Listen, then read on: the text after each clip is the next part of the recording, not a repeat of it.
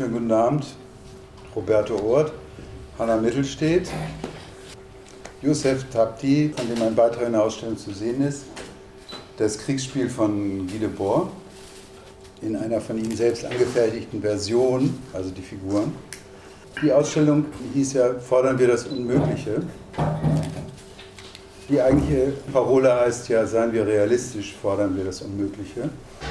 Also eine Parole aus dem Pariser Mai. Und diese Parole haben wir für die Ausstellung ein bisschen zweckentfremdet, weil es hieß dann Doppelpunkt, eine Ausstellung über die situationistische Internationale. Äh, weil das eigentlich das Unmögliche ist, nämlich eine Ausstellung über die Situationisten äh, zu machen. Es ist noch vieles andere unmöglich, aber das ist auch unmöglich. Ja, ja. Äh, ja, Mai 68 war, äh, rückte einiges äh, Unmögliche näher. Ähm, da wurden andere äh, ähm, ähm, Horizonte aufgemacht.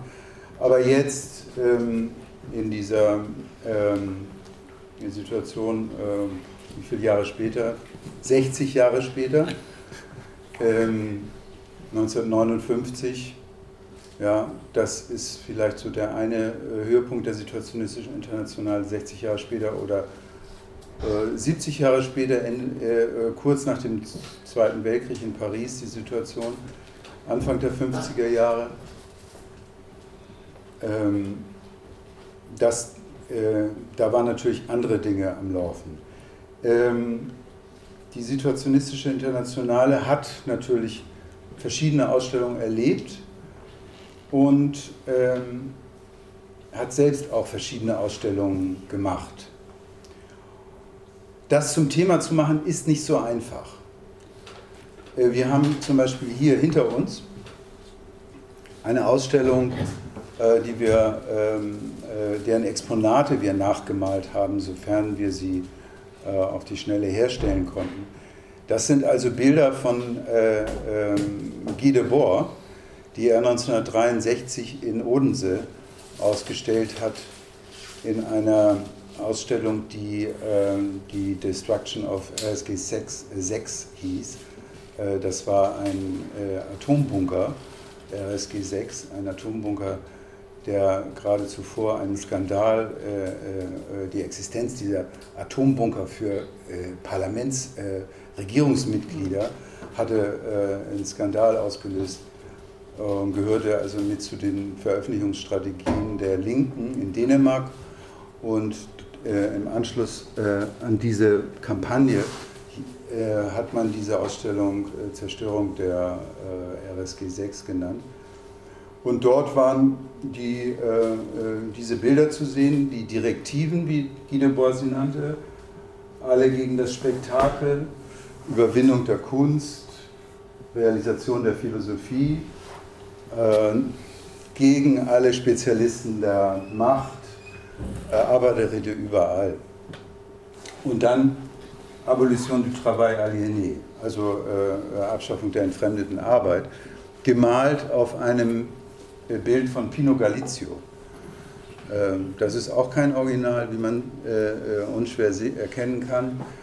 Pino Galizio gehört ja mit zu den Situationisten bis 1961 ähm, er war als Künstler gewissermaßen ein Projekt der Situationisten. Er hat die industrielle Malerei gemacht. Er hat also Malerei gemacht vom Meter, die auch vom Meter verkauft werden sollte. Auch davon, dazu gab es Ausstellungen. Also 1959, äh, 1960 gab es Ausstellungen von dieser Malerei. Äh, Pino Galizio, äh, ein Italiener, der älteste Situationist, 1902 geboren, ähm, hat in dem Briefwechsel mit Guy de, Guy hat also im Austausch mit Guy de Boer äh, gefragt, ob das jetzt eine Situation sei, die sie da in Paris aufbauen wollen. Äh, die Kaverne der Antimaterie. Und äh, Guy de Boer hat gesagt, nein, das ist keine Situation, das ist eine Ambiance, also eine Umgebung, eine Installation. Das hatte natürlich zu tun mit dem großen Begriff, die Situation. Äh, dass ähm, ähm, der Begriff, ähm, die situationistische Internationale kommt von dem Begriff der Situation, kommt von dem Konzept äh, Die Zukunft der Kunst kann nur darin bestehen, Situationen konstruieren, zu konstruieren und sonst nichts anderes. Ähm, trotzdem hat es Werke natürlich gegeben. Ähm, wir haben verschiedene ähm, Dinge hier, ähm, äh, wir zeigen verschiedene Dinge, vornehmlich natürlich Publikationen, aber auch für die Publikationen gilt, dass sie natürlich einer ganz bestimmten ästhetischen Strategie folgen. Die Zeitschrift der Situationistischen Internationale, die man zum Beispiel in, der, in den Vitrinen sieht, die mit den Chromolux-Covern äh, eingebundenen äh, Zeitschriften, waren eine absolute Sensation, äh, als sie 1958 äh, das erste Mal erschien. Es gibt einen Augenzeugen, der darüber berichtet, und zwar von Sozialisme ou Barbarie, also einer Gruppe in Paris, die ähm, äh, am fortschrittlichsten war im linken Bereich. Das waren die, die äh, die KP, KPF kritisiert haben, den Stalinismus kritisiert haben, seit 1949 und die dann rausgeschmissen wurden aus der KPF und die dann eine eigene äh, Forschungsgruppe gemacht haben und eigene Praxis gemacht haben, zehn Jahre lang. Sie haben sich mit äh, den, der Realität in den Fabriken beschäftigt und äh, haben also ein, äh, versucht, die, die, revolutionäre Theorie auf einen neuen, einen, einen neuen Standard zu setzen, eine neue äh, theoretische Basis zu, zu schaffen dafür. Die waren sicherlich mit die radikalsten innerhalb der theoretischen Auseinandersetzung. Und dieser ein, das eine Mitglied von äh, Sozialismo Barbarie bekommt die Nummer drei der Situationistischen Internationale äh, vorgelegt, also im Briefumschlag äh, zugeschickt, macht den Brief auf und sieht dann dieses Ding und blättert das durch und denkt, er ist in der Zukunft. Das war absolut nicht, äh, das entsprach absolut nicht dem, was normalerweise ähm, mit solchen revolutionären politischen, theoretischen Zeitschriften signalisiert wurde.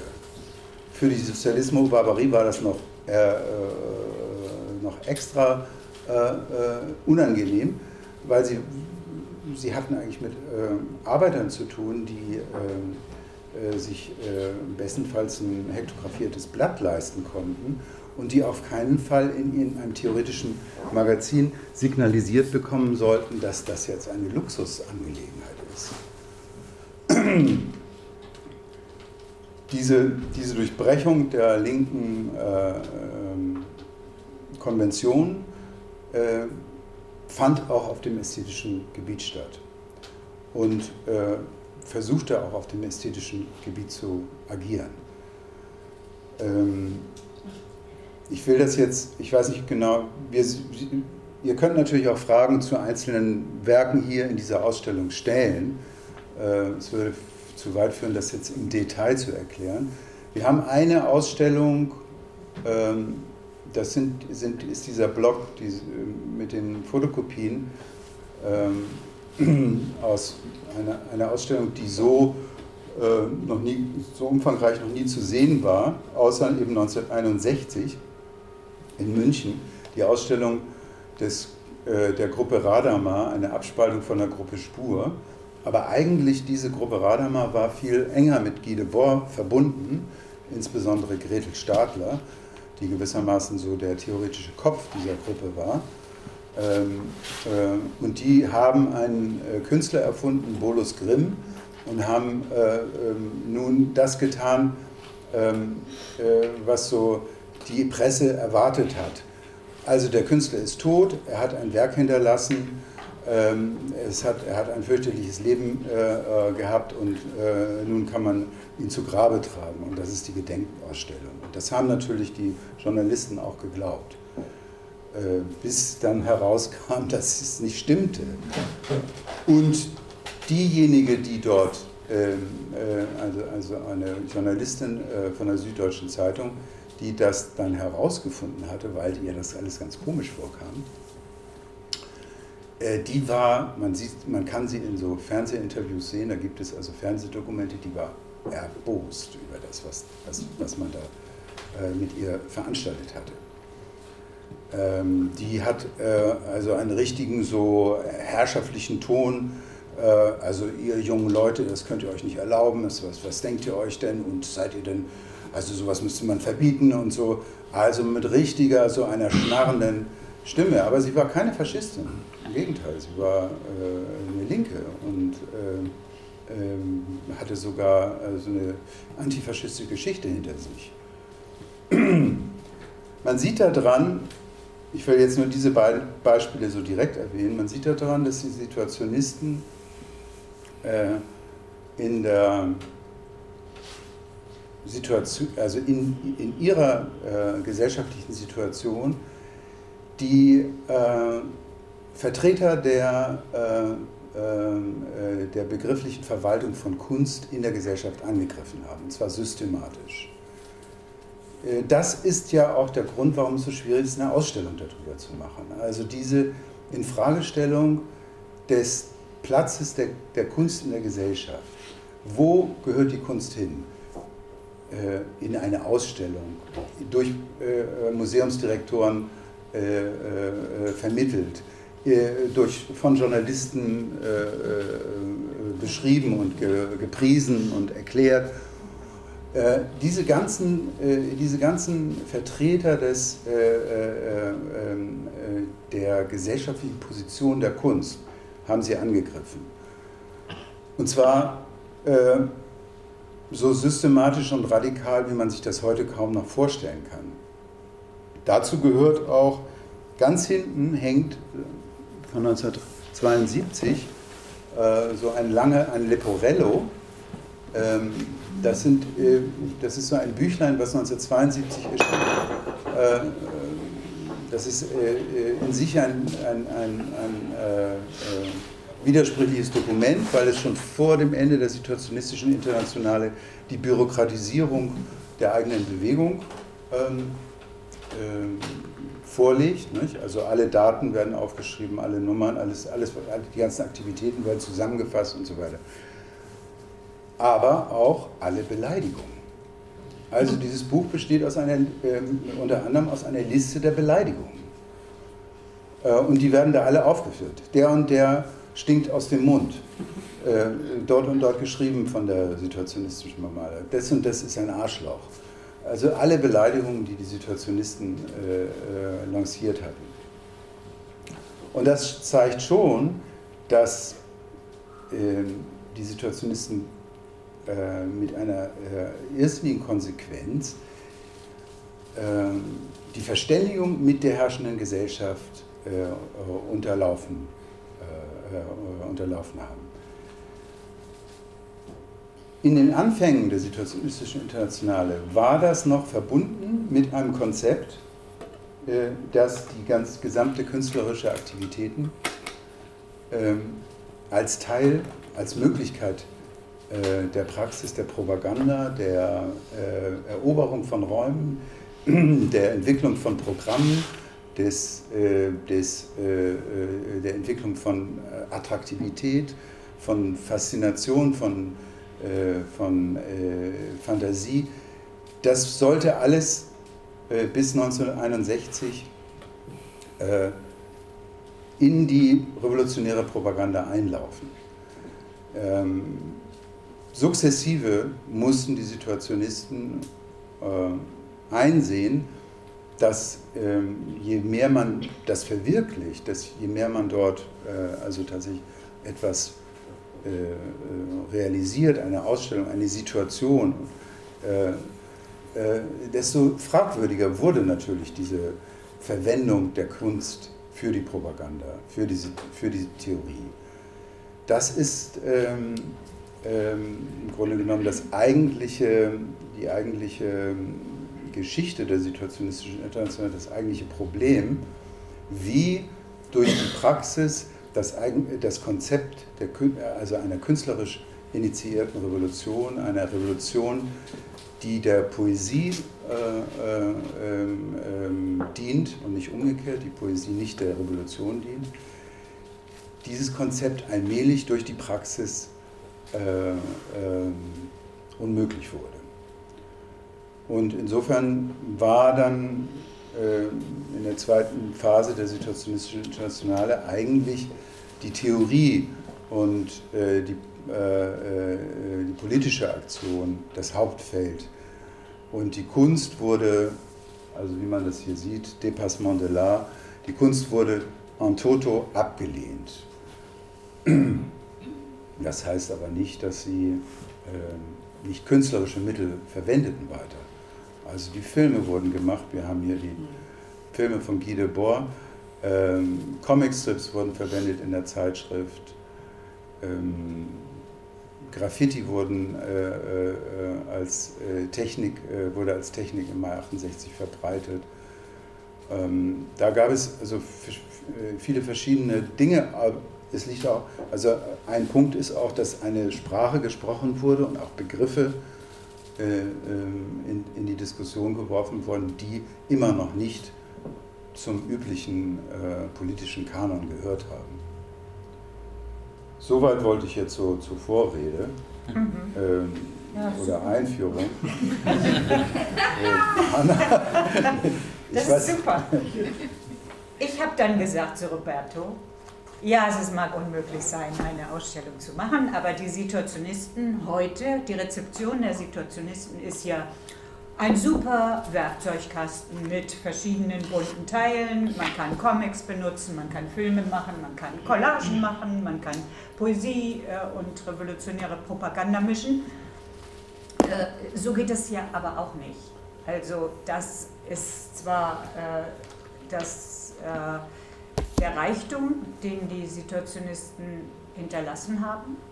Aber sie haben ja eine äh, revolutionäre gesellschaftliche Veränderung gewollt. Und das ist das, was du sagst, ähm, dann kam die Theorie. Also ich finde schon, dass ich fand schon, dass man gleichzeitig mit so einer bildhaften Ausstellung über die situationistische Anwendung von Kunst, Kunst äh, teilen auch über die Theorie sprechen sollte. Und darum habe ich da diese kleine Tonspur. In dieser silbernen Tasche unter den Pflastersteinen ist eine Tonspur, ähm, die man ja nicht hört. Die haben wir jetzt ausgeschnitten, äh, ausgestellt, aber sonst ist sie auch ganz leise, die ich mit Harry Coltello eingesprochen habe. Er hat ein paar Geräusche auf seiner E-Gitarre dazu gemacht. Und das waren für mich jetzt nochmal so die Basics ähm, an Thesen, äh, die ich fand, die dazugehören. Und die Frechheit oder die Provokation, die ungeheure Provokation der Situationisten, ich finde, dass, es, dass du es toll gesagt hast mit dem Chromolux. Wir haben ja nie wieder, ich glaube, niemand hat jemals wieder all die Übersetzungen, niemand konnte diesen Luxus übernehmen für die Übersetzung oder für Neuausgaben oder was weiß ich. Wir haben immer so Chromolux wie möglich gemacht und bei, bei Nautilus war es sehr weit weg von Chromodux. Es war so ein bisschen Silber.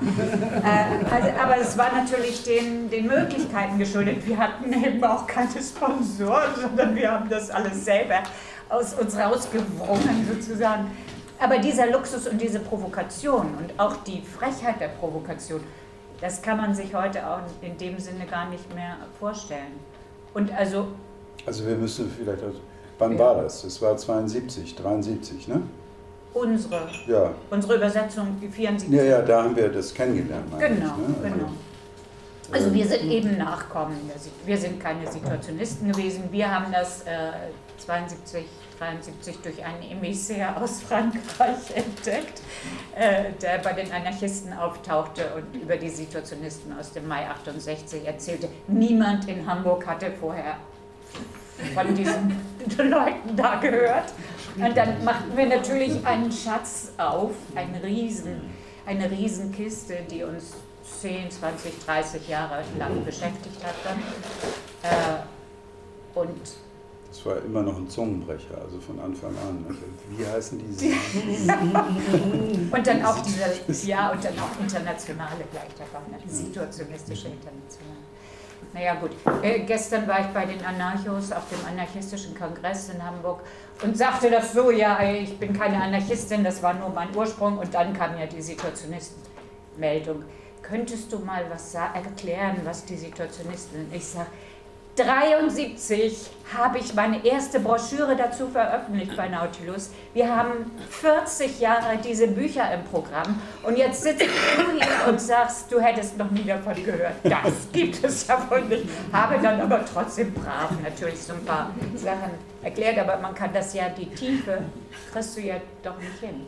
Also man kann sich dann nur so ein paar Sachen auspicken. Aber ich wollte jetzt dann um die theoretische Tiefe auch noch mal, also ich habe gesagt, wir müssen das Ganze auch nochmal politisieren, damit es nicht heißt, diese Künstler von heute oder die jungen Leute von heute können sich einfach dies oder jenes rauspicken und das ist dann situationistisch. Das ist es nämlich nicht, weil also die Nummer eins ist ja, dass es um einen globalen Angriff ging und nicht um einen künstlerischen Angriff und nicht naja, um einen politischen Angriff und nicht um einen Künstler äh, und um einen so irgendwie gearteten Angriff, sondern um einen globalen. Also die Frage der Globalität, äh, die politische Aktion, das Alltagsleben, die Leidenschaften, äh, die politische geistige Durchdringung, also die, die Theorie und die Kunst zusammenzubringen zu einer wirklichen Abtrennung von, von der Welt der Ware oder der, der damaligen äh, Welt, wie sie so verfasst war. Das war die Heftigkeit. Naja, man muss auch dazu noch sagen, dass also äh, 72, 73 waren wir alle irgendwie entweder bei den Anarchos hm. äh, und wir hatten natürlich noch zu tun mit den ganzen Freunden von der Schule und äh, in der Universität auch.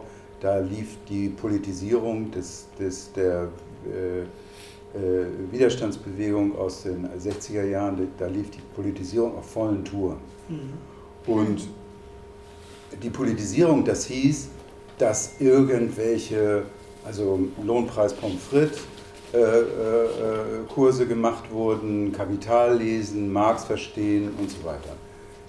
Und äh, in der gesamten politischen Propaganda, die wir, mit der wir äh,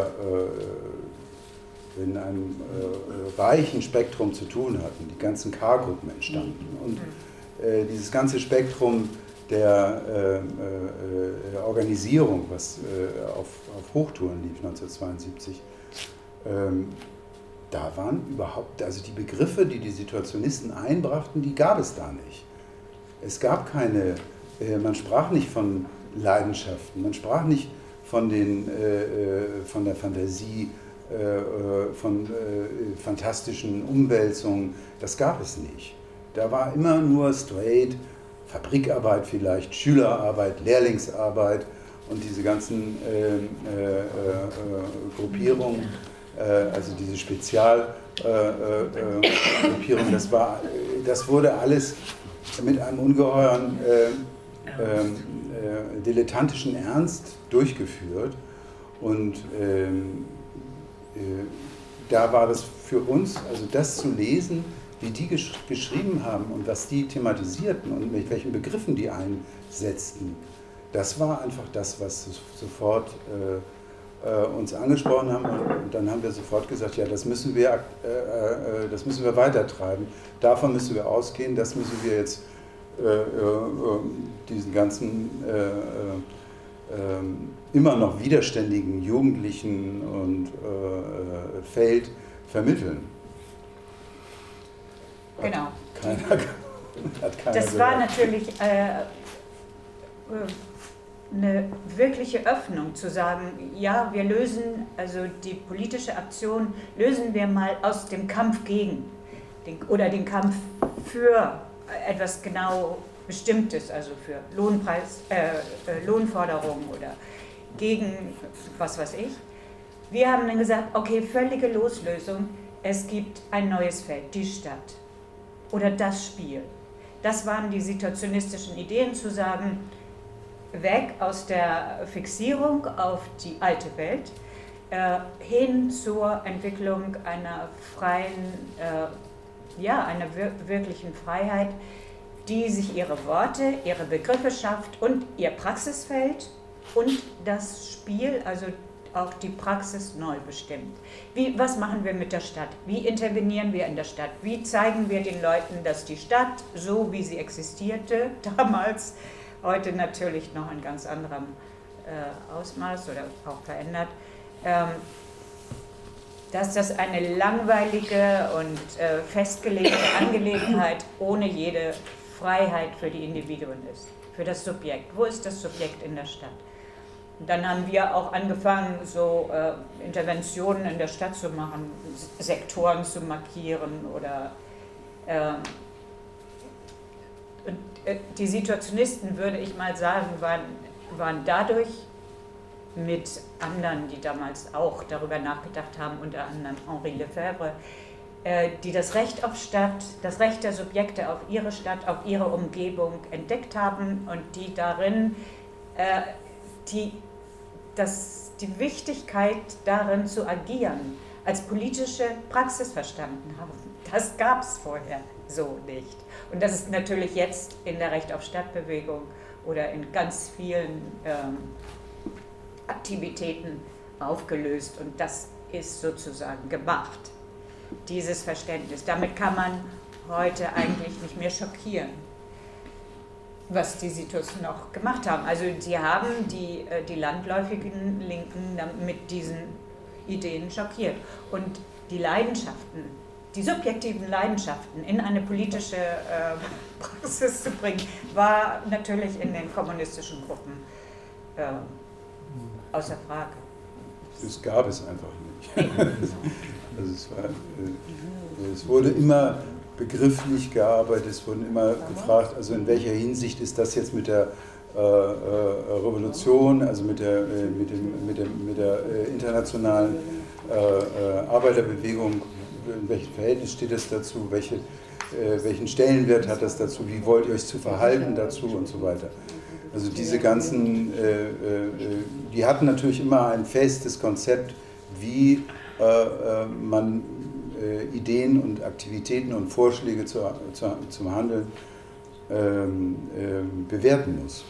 Was das, ob man das diskutieren kann oder nicht. Und das, und es gab schlichtweg gar nicht diese Kategorien in der Auseinandersetzung. Die kamen vielleicht dann Mitte der 70er Jahre langsam in Bewegung mit Stadtindianer. Genau. Äh, äh, und, und ja. Sponti und Spaßguerilla ja. und solche Sachen. Das gab es natürlich. Es ist ja auch so, dass die Situationisten nicht die einzigen Erfinder von diesen nee. Dingen sind und ähm, ähm, die äh, äh, Bewegung, so wie sie, also diese, die, äh, die aufständische oder widerständische Bewegung, wie sie sich in den 60er Jahren gegen die ver, ver, verhärtete Gesellschaft entwickelte, das war natürlich eine Massenbewegung. Das fand ja mhm. überall statt. Genau. In, überall in den Schulen wurden, äh, wurden die Autoritäten angegriffen und in Frage gestellt. Und äh, wurde, wurde das, was die Autoritäten diktierten, unmöglich gemacht. Und darauf setzte ja diese Politisierung an. Also die setzte sich ja da drauf und versuchte denen die Begriffe zu diktieren und denen zu sagen, so und so müsst ihr das formulieren. Das sollten eure Ziele sein und so weiter. Diese, äh, äh aber insgesamt war es natürlich ein, ein, eine breite Bewegung innerhalb der Gesellschaft, die die äh, total verstockte äh, äh, gesellschaftlichen Verhältnisse in Frage stellte, und zwar massiv. Äh,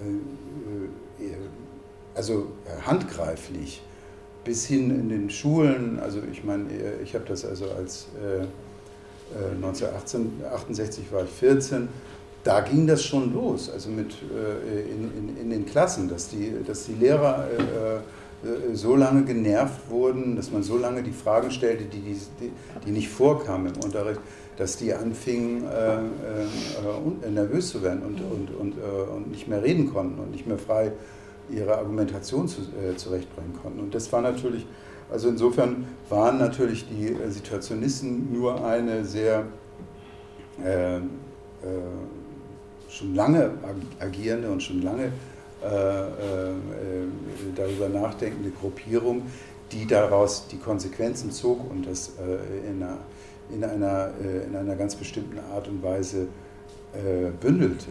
Mhm. Ähm, der Ehrgeiz der Situationisten war sozusagen das, was sie gesehen haben an Widerstand und was sie ähm, als Widerstand sehen wollten auch, äh, dass sie den Ehrgeiz hatten, das zur schärfsten Kritik zu machen. Also wirklich äh, ganz stark zu konzentrieren, äh, eine neue Sprache dafür zu finden und äh, ja, sich abzusetzen von der landläufigen linken äh, Sprache und Denkweise.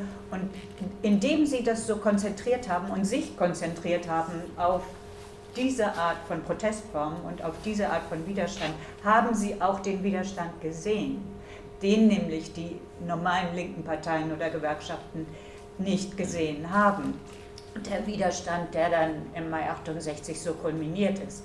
Wenn du darüber nachdenkst und dich, äh, äh, dich mit, der, mit dieser Art von einem anderen Leben beschäftigst, siehst du auch das andere Leben sprießen.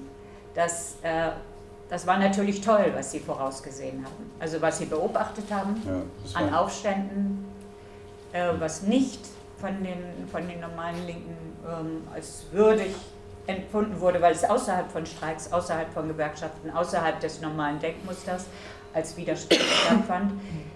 Die Aufstände von Watts oder. Watts, ja, die, dies ist ja die Fall und Niedergang des, der spektakulären Warengesellschaft, der ah. Text über den Aufstand äh, in Watts 1965. Ähm, das ist nicht nur äh, ein Bericht über den Aufstand, sondern äh, äh die Analyse ähm, äh, und die, die Parteinahme der Situationisten läuft darauf hinaus, dass sie sagen, das Looting, also Plündern, ist ein Angriff auf die Warengesellschaft. Die ganze Linke hat gesagt, um Gottes Willen, dieses, dieses Plündern, das ist ja fürchterlich, das sollte, so sollte es nicht passieren, so weit darf es nicht gehen. Und die Situationisten verteidigten das und haben gesagt, genau das ist der Angriff auf die Warengesellschaft.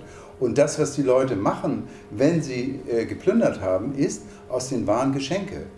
Äh, sie machen Geschenke, sie beschenken sich gegenseitig, sie verteilen diese, diese Waren äh, äh in, in einer Art Potlatch äh, untereinander. Mhm. Äh, und das gab es nicht. Die, also so eine, so eine Analyse äh, der aktuellen äh, äh, Konflikte hat es nicht gegeben in der Linken. Die Linke hat irgendwie so, ist so zurückgeschreckt und hat gesagt, um Gottes Willen, ja, das können wir nicht gutheißen. Aufstand schön und gut, Repression, Antirassismus, alles schön und gut, aber äh, die Plünderung, äh, die konnten sie nicht verteidigen. Und die Situationisten fanden genau dort eine Aktionsform, in der sie sagen, Angriff auf die Warengesellschaft, aus den Waren Geschenke machen, sie so entwerten. Ja, und es war nicht das vorgesehene revolutionäre Subjekt, was da plünderte. Das kam natürlich auch dazu. Das waren irgendwelche Jugendlichen und äh, außerhalb äh, von Institutionen sich bewegenden Leute, die auch keine Führer hatten. Und äh, das erinnert natürlich sehr stark an die aktuellen Diskussionen. Äh, dann gab es letztendlich, ich glaube erst nach dem Mai 68, eine echte, äh, ein ABC der Revolution. Oder wann wurde das eigentlich geschrieben? Also die, ähm, der wirkliche Aufruf zur Rätegesellschaft, äh, zur ähm, Verwirklichung der direkten Kommunikation, in der Spezialisierung, Hierarchie und Trennung aufgegeben werden Ziel der Sabotage oder Zweckentfremdung, ob individuell oder kollektiv verübt, ist es, den wilden Streik auszulösen. Jeder wilde Streik muss zur Fabrikbesetzung führen. Jede besetzte Fabrik muss zweckentfremdet und sofort in den Dienst der Revolution gestellt werden und so weiter. Indem die Versammlung der Streikenden jederzeit absetzbare Delegierte wählt, die damit beauftragt werden, ihre Beschlüsse zu registrieren und sie anwenden zu lassen, schafft sie die Basis für eine radikal neue gesellschaftliche Organisation, die Gesellschaft der generalisierten Selbstverwaltung. Das war dann natürlich eine Ansage. Zweckentfremdung als Ziel einer Besetzung ist natürlich schon ein, äh, äh, ein, ein, ein, Mittel, was weit über das hinausgeht, was sich in den Köpfen der Linken abspielte. Also ja, man wollte irgendwie die Macht die Hierarchien abschaffen in den Fabriken, die Machtverhältnisse schützen. Aber was macht man mit den Waren? Und dann zu sagen, ja, wir müssen die Waren zweckentfremden, wir müssen da also äh, den Waren eine neue, äh, eine neue Bedeutung geben. Das Und wir müssen auch diskutieren, was eigentlich produziert wird. Ja, das war natürlich ein, ein, ein Bereich, über den nie äh, geredet wurde. Mhm. Äh, wir wollten aber nicht nur alleine reden. Nee, nee, ne? genau. Ich, äh, ich meine, ähm, ähm, wir haben jetzt einfach ein bisschen, mit der Revolution haben wir ja jetzt einen, schon mal einen Kulminationspunkt erreicht. Jetzt könnt ihr gerne dazwischen reden. Ich würde gerne was fragen. Ja, bitte. Ähm, wie erklärt ihr euch denn dann, äh, dass im Kunstdiskurs, also sagen wir mal seit Anfang der 70er Jahre, wo das hier in Deutschland auch bekannt geworden ist, ihr die Texte übersetzt habt und hm. so weiter, äh, irgendwie sich nicht verfangen hat? Also ich habe in Berlin studiert in den 70er Jahren an der Hochschule und da lernte man sowas wie Hartfield. Ja, auch ne? gut. Ja, und äh, das waren durchaus also im, im Zuge dieses Zeitgeschehens also auch politische Lehrer, die da unterwegs waren, neben anderen, wo man dann zu, in, den, in, in, den Studenten sagte, für wen bist du, für Pols, äh, Polke oder Boys. Ne? Das waren so die, die beiden Pfeiler, so, an denen man sich orientiert. Aber von den Situationisten sprach niemand. Obwohl es ja die Gruppe Spur gab in Deutschland. Ja, aber wie, wie, erklärt ihr euch das? Also, dass das nicht auch in, in diesen durchaus äh, politisierten Kreisen irgendwie. Also, ich habe ja, ich hab ja 1983 angefangen, diese verschiedenen Leute aufzusuchen. Mhm. Ähm, 1983 konnte man äh, herumgehen äh, in Deutschland so, ich ja, ich schreibe jetzt über die Situationisten. Über was bitte? Ja, genau. Äh, niemand kannte niemand. das. Ne? Äh, und äh, die Leute gab es immer noch. Die Leute waren wie die Leute von der Gruppe Spur und so. Äh, die waren natürlich eingefangen in ihrer eigenen Geschichte, aber äh, im, im, Ganzen war das komplett unbekannt. Ja. Und ich habe mir das erklärt, dadurch, dass, also das habe ich auch in den Interviews dann halt immer so äh, kennengelernt, dass natürlich äh, für all diese Leute war das auch eine Leidensgeschichte. Also sie haben äh, in der Auseinandersetzung mit, diesen, äh, äh, mit dieser radikalen Truppe auch Schaden genommen. Und er hat natürlich Gründe, darüber nicht zu reden. Ähm, die äh, verschiedenen Leute waren beleidigt worden, auch im, im Umfeld. Diese gesamten, das gesamte Avantgarde-Feld, was sich äh, äh dann im Fluxus und äh, Happening und so weiter etablierte, ja. das, war, ähm, das war ja äh, ähm, in, der, in der Zeit, Anfang der 60er Jahre, durch die 60er Jahre hindurch, auch systematisch beleidigt worden. Und äh, äh, das hat natürlich seine Konsequenzen gehabt. Das wollte man, davon wollte man auch nichts hören. Ähm, deswegen mhm.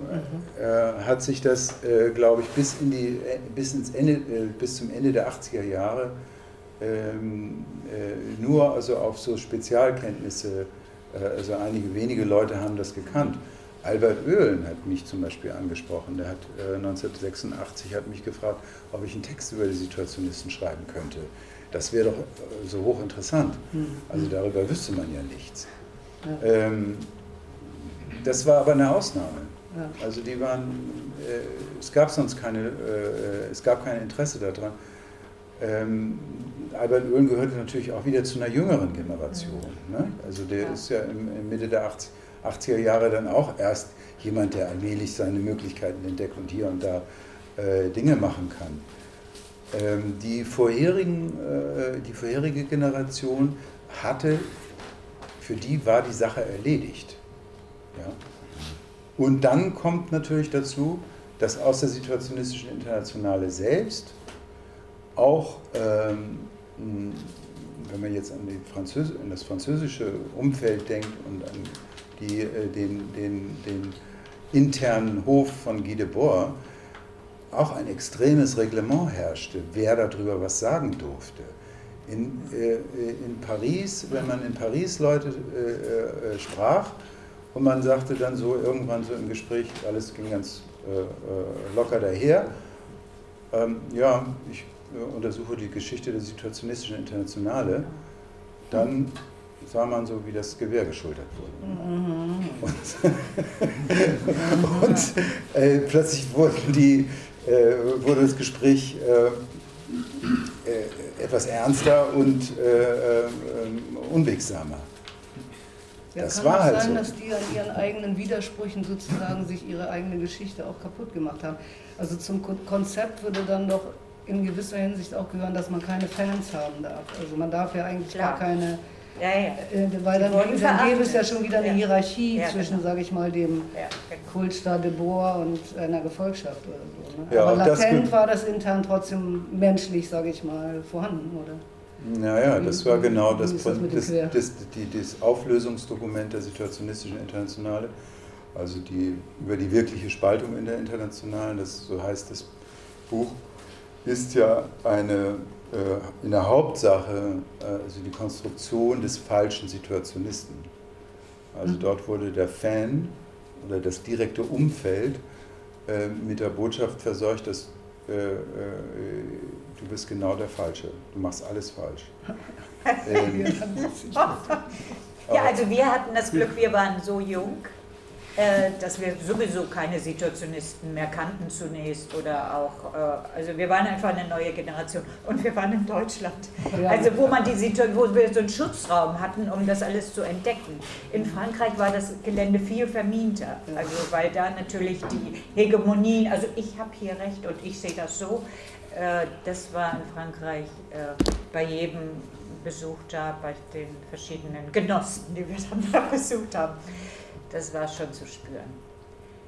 Und wir konnten einfach, oder ich empfinde das jetzt so, äh, Mensch, wunderbar, das ist ja ein, es ist ein Schatz. Äh, ich empfinde das als Werkzeugkiste und kann mich einfach daraus bedienen. Natürlich ist das jetzt keine adäquate äh, Durchdringung des situationistischen Projektes, weil dazu gehört auch die Figur de Boer, dazu, gehört ähm, die Schwierigkeiten innerhalb dieser Gruppe und dazu gehört eine Hermetik, die, die wir einfach nicht mehr brauchten. Wir konnten dann einfach sagen, nö, also wir, wir, wir machen es so, wir nehmen das mhm. und das andere kritisieren wir, aber es tangiert uns in dem Sinne nicht. Würde ich mal so behaupten, dass das für uns viel leichter war, weil wir einfach eine Generation später kamen. Warum aber dann doch die Künstler, also trotzdem, oder auch nicht nur die Künstler, auch die Anarchisten von der, von der politischen Seite, diese Werkzeugkiste sozusagen so zugelassen haben, zu einem sehr großen Teil, das ist mir auch unverständlich. Was hast du, Christoph? Warum ich? Warum? Ja, du hast sie ja auch mit aufgemacht, die Kiste. Naja, ich meine, wenn man es gibt ja dieses äh, lustige äh, Äußerst, also das ist ja wirklich eine Werkzeugkiste, die, Gebra die Gebrauchsanweisung zur Zweckentfremdung, ah. also der Text von 1956,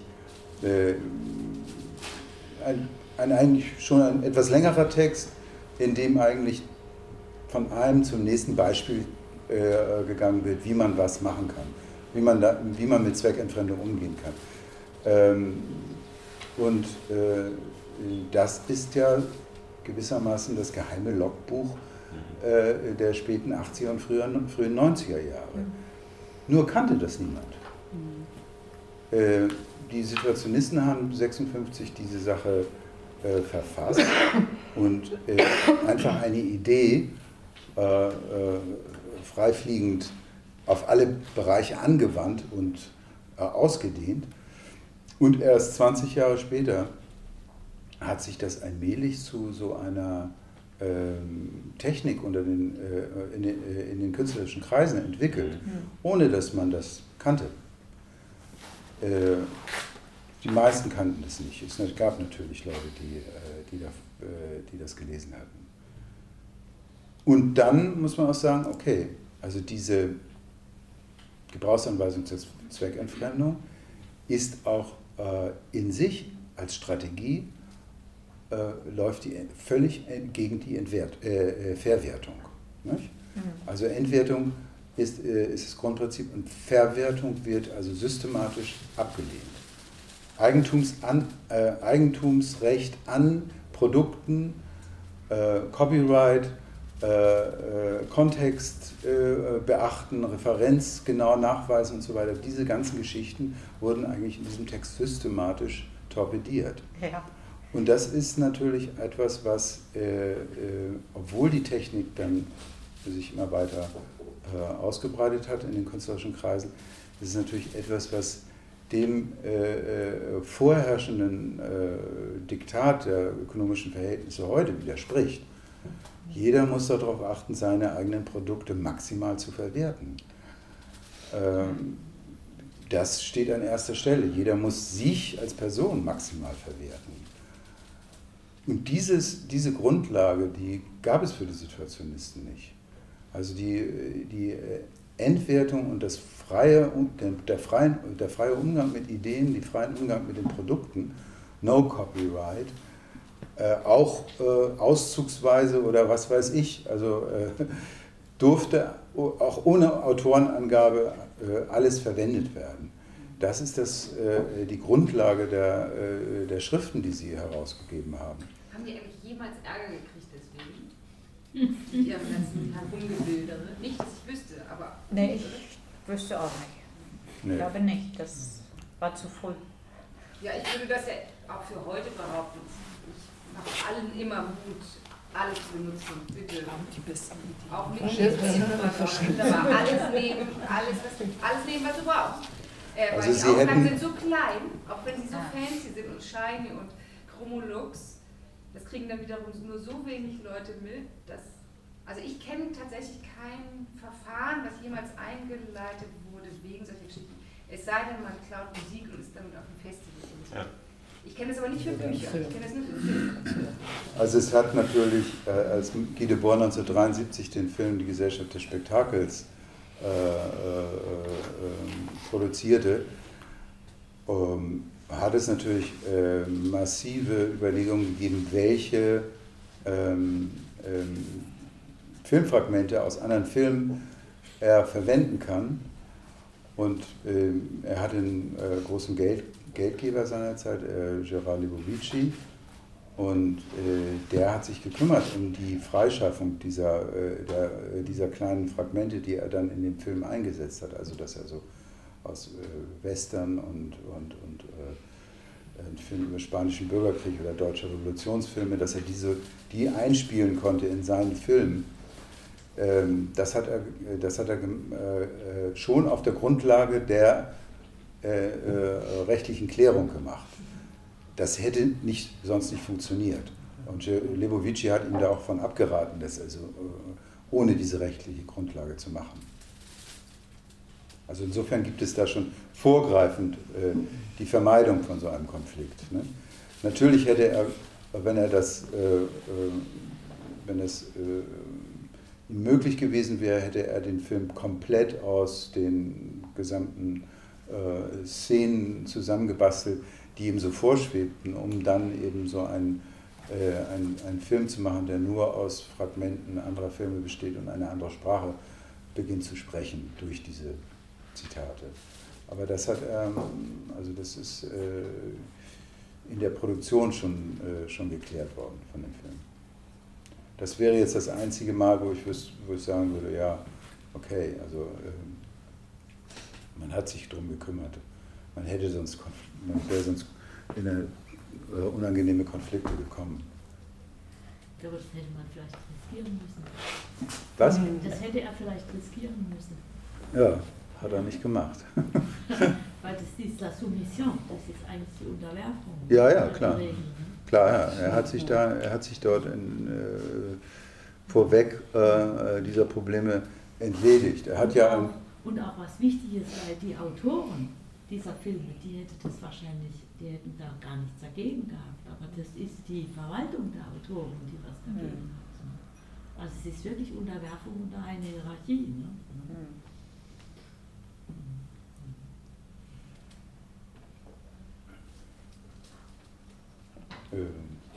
Ich sagte, es sei aktuell, das ist ja seit es diese neuen ja? Seit, es, seit es diese neuen Regeln gibt, ne, für, für die ist es mit dem Found Footage benutzen, ne, was Künstler machen können, wo das ja Partikel sind, die völlig neue Zusammenhänge eingehen. Ne? Das ist jetzt, das ist dadurch alles erschwert worden. Also da ist auch eine Klar. Freiheit der Kommunikation und des Sharings, man kann es so auch sagen, des, mhm. des Teilens von Erfahrungen in, mit neuen Blickwinkeln ist da ruiniert worden.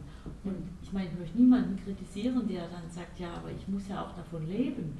Das heißt, die Situation ist jetzt auch schon so, dass die Leute sagen, was soll ich machen? Ich muss ja auch davon leben. Ich muss gucken, dass ich was weiß ich eben auch. Ähm ja, aber das würde, ich meine, ich finde es besser, wenn du sagst, dass, dass es gar nicht die Personen sind eigentlich, also die Produzenten, Nein, sondern, die, sondern es sind die Eigentümer die an, den, an, der, an den Produkten. Ja, das, ist ja. ja. das ist ja die Krux.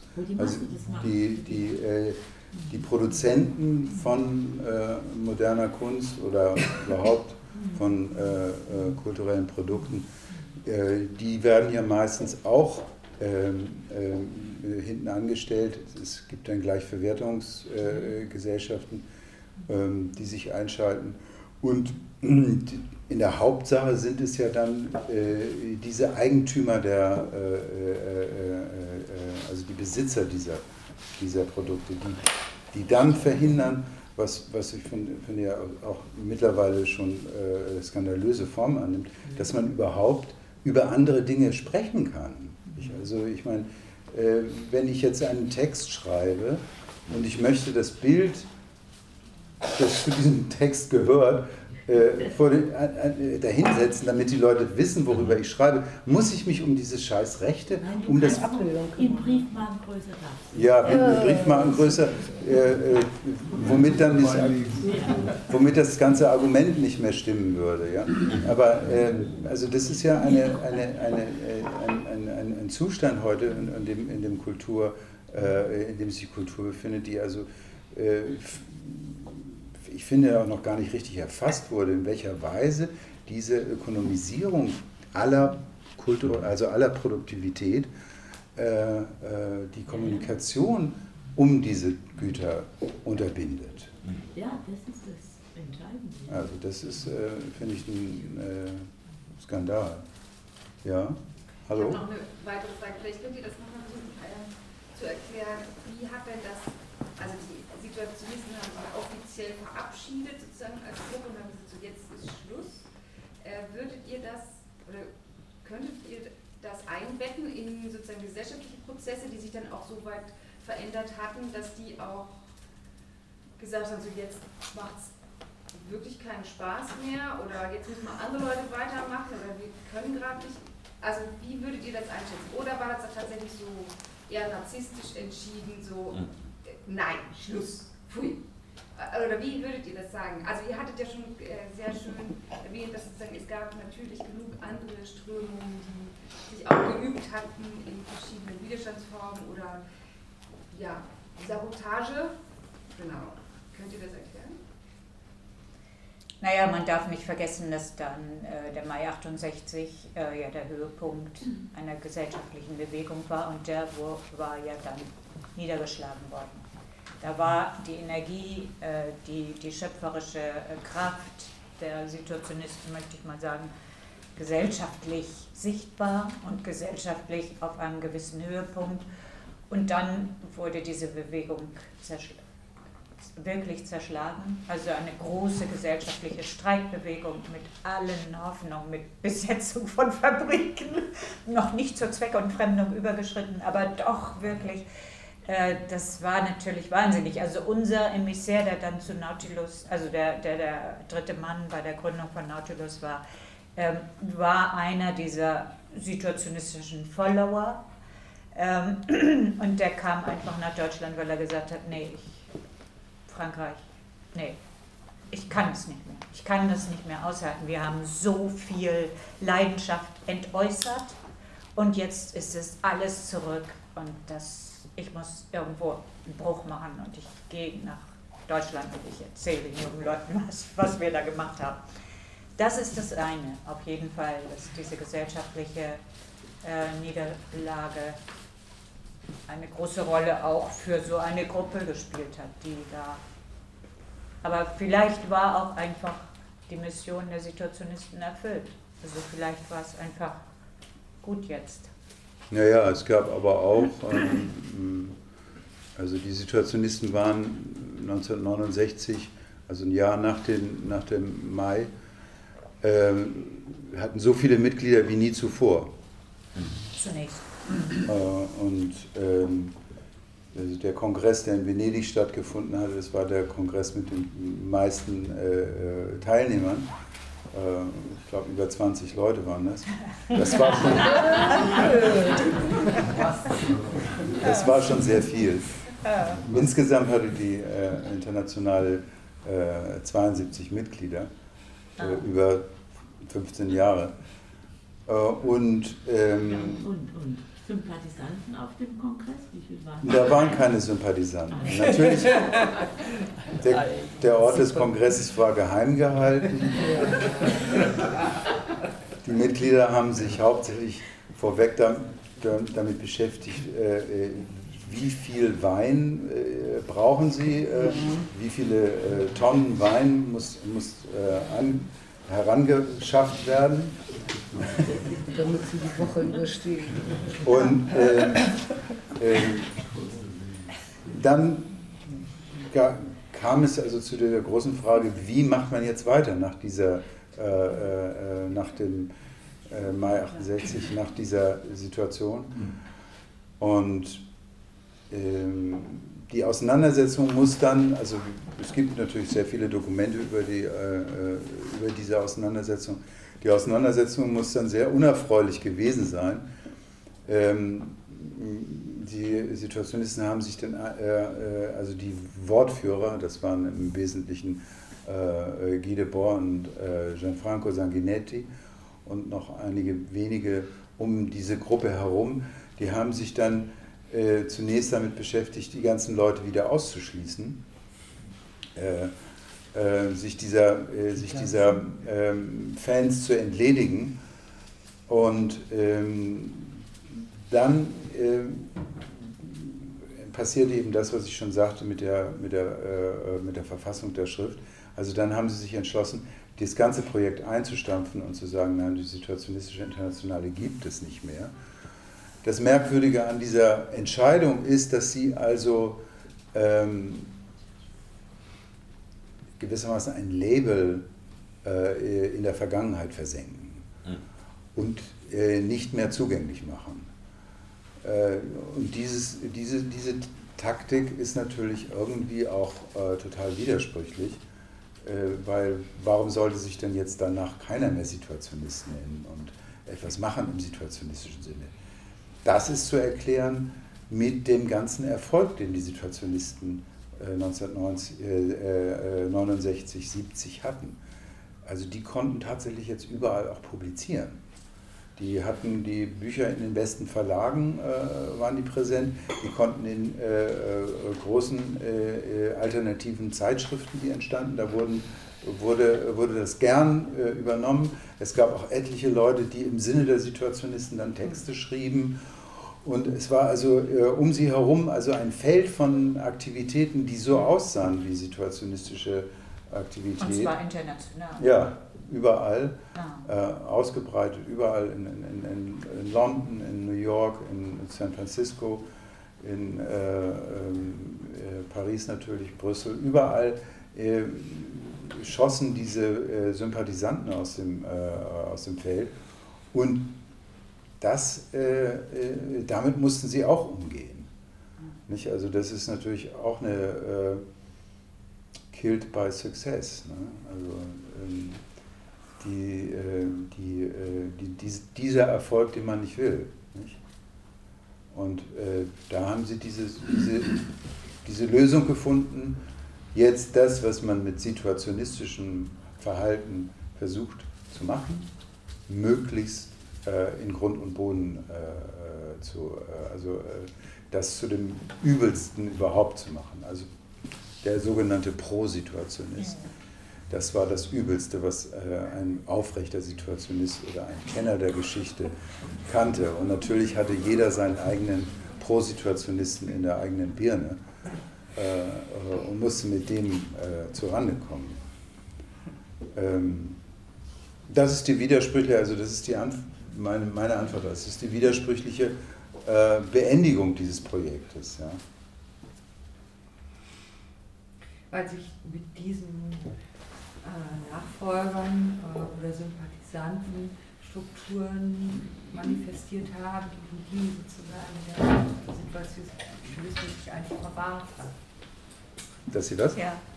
Genau. Ja, also weil das dann alles solche Patronen erfüllte wie, wie Macht und äh, Erfolg und Bedeutungshoheit. War, war das der Grund? Naja, es war ja, es war ja äh, äh, also sie wurden überwältigt von dem Erfolg. Und sie konnten den Erfolg nicht mehr, äh, also an dem Erfolg nichts mehr ändern. Ja, aber das ist interessant, äh, weil sozusagen diese, diese, das sind ja schon auch Ziele. Und wenn sozusagen das sehr, auf sehr viel Interesse äh, stößt und vielleicht auch strukturell irgendwie anknüpf, angeknüpft werden soll daran, ist das ja ein wünschenswerter Erfolg. Ja, ja.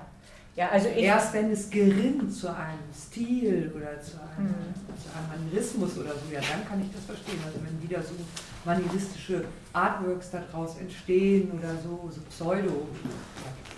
Aber wenn es sich als Bewegung sozusagen, wenn es größer wird, wäre doch das eigentlich gut gewesen. Also meiner Meinung nach ist äh, die situationistische Idee äh, weltweit vorhanden, in den radikalen Bewegungen, in den Basisbewegungen in aller Welt. Ja. Also von den Zapatisten in Mexiko angefangen. Das war also, das sprang ein, 95, das sprang ein an, dass, äh, dass da aus dem lakantonischen Urwald die Situationisten sprachen.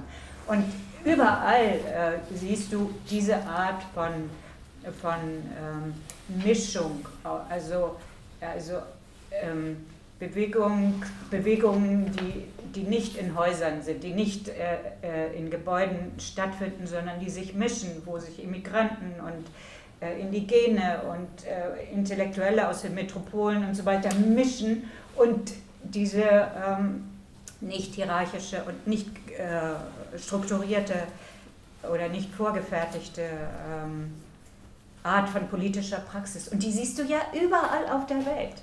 Ja, und das kann man nicht unbedingt den Situationisten zuschreiben. Da, nee. Ja, aber ich, nicht den Situationisten. Ist, ne? Als Grundidee.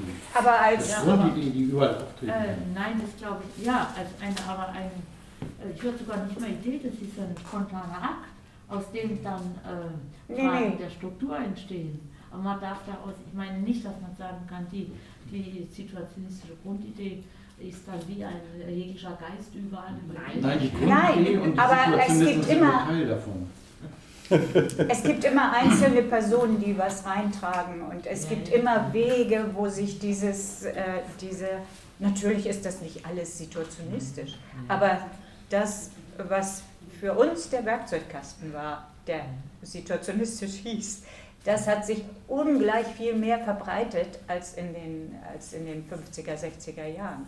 Es ist einfach, ähm, ich empfinde das bis heute, äh, sagen wir, zu den Gelbwesten oder so, äh, wie äh, Bewegungen äh, sich formulieren, wie sie den Diskurs mit der Macht verweigern.